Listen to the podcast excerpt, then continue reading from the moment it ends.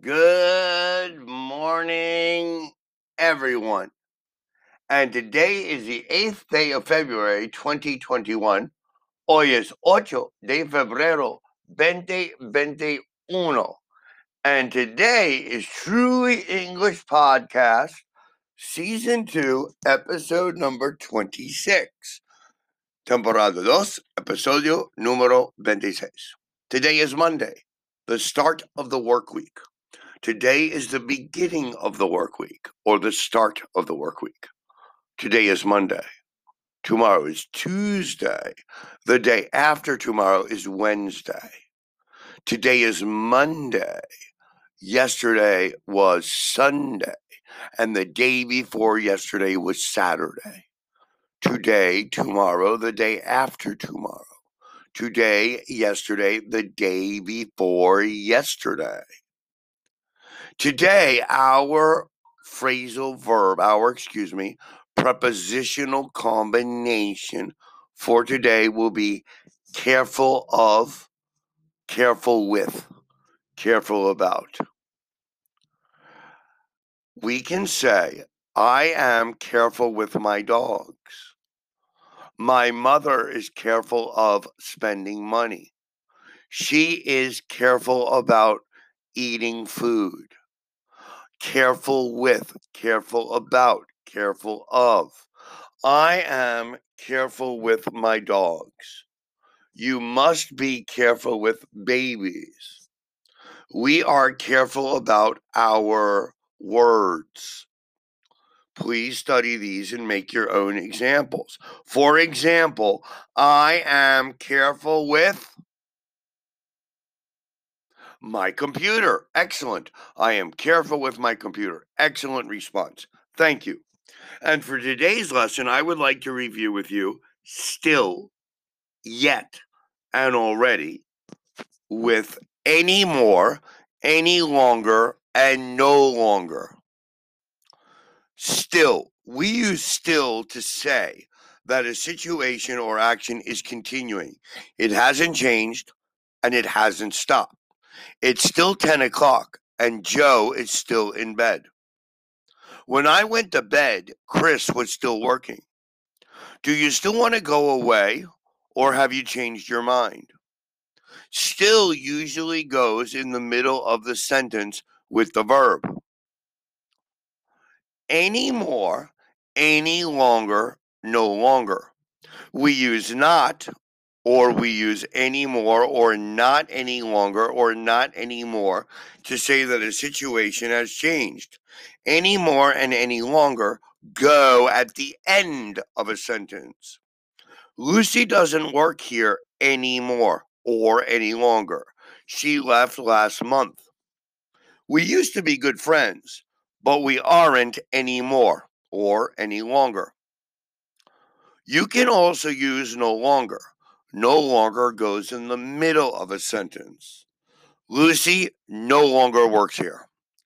Note that we do not normally use no more in this way. We are no longer friends.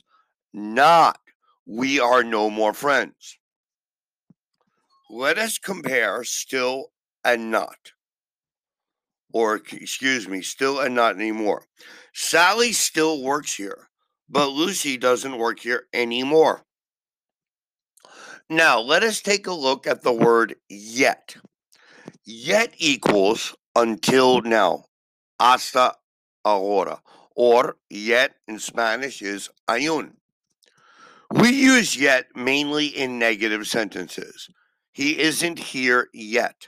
And questions Is he here yet? Yet shows that the speaker is expecting something to happen. Yet usually goes at the end of a sentence. For example, it's 10 o'clock and Joe isn't here yet. Have you met the new neighbors yet? Where are you going for the holidays? We don't know yet. We often use yet with the present perfect. Have you met Javier yet? Do you know how to speak English yet? Let us compare yet and still. Mike lost his job six months ago and is still unemployed.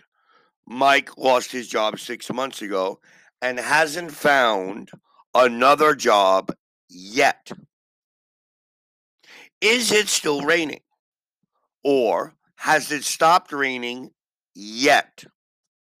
Still is also possible in negative sentences before the negative. For example, she said she would be here an hour ago, but she still hasn't come before the negative. Hasn't, we put still. There is similar to she hasn't come yet, but still not shows a stronger feeling or surprise of impatience. Let us review.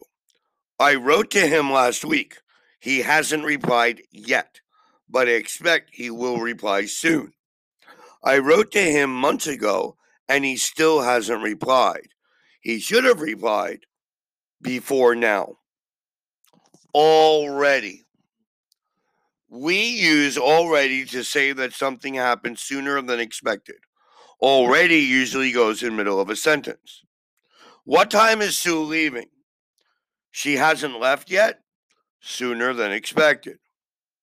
Shall I tell Joe what happened, or does he already know? I've only just had lunch, and I'm already hungry. Well, now you understand these new words and you can add them to your vocabulary. Still, yet, and already. And anymore, any longer, or no longer. I no longer eat beef. I no longer use dairy products. We can no longer go to the movies because of the coronavirus. Please take a moment today and study these words. Thank you for listening to Truly English Podcast. Have a great week. And please remember to listen to our next podcast tomorrow on Tuesday. Goodbye.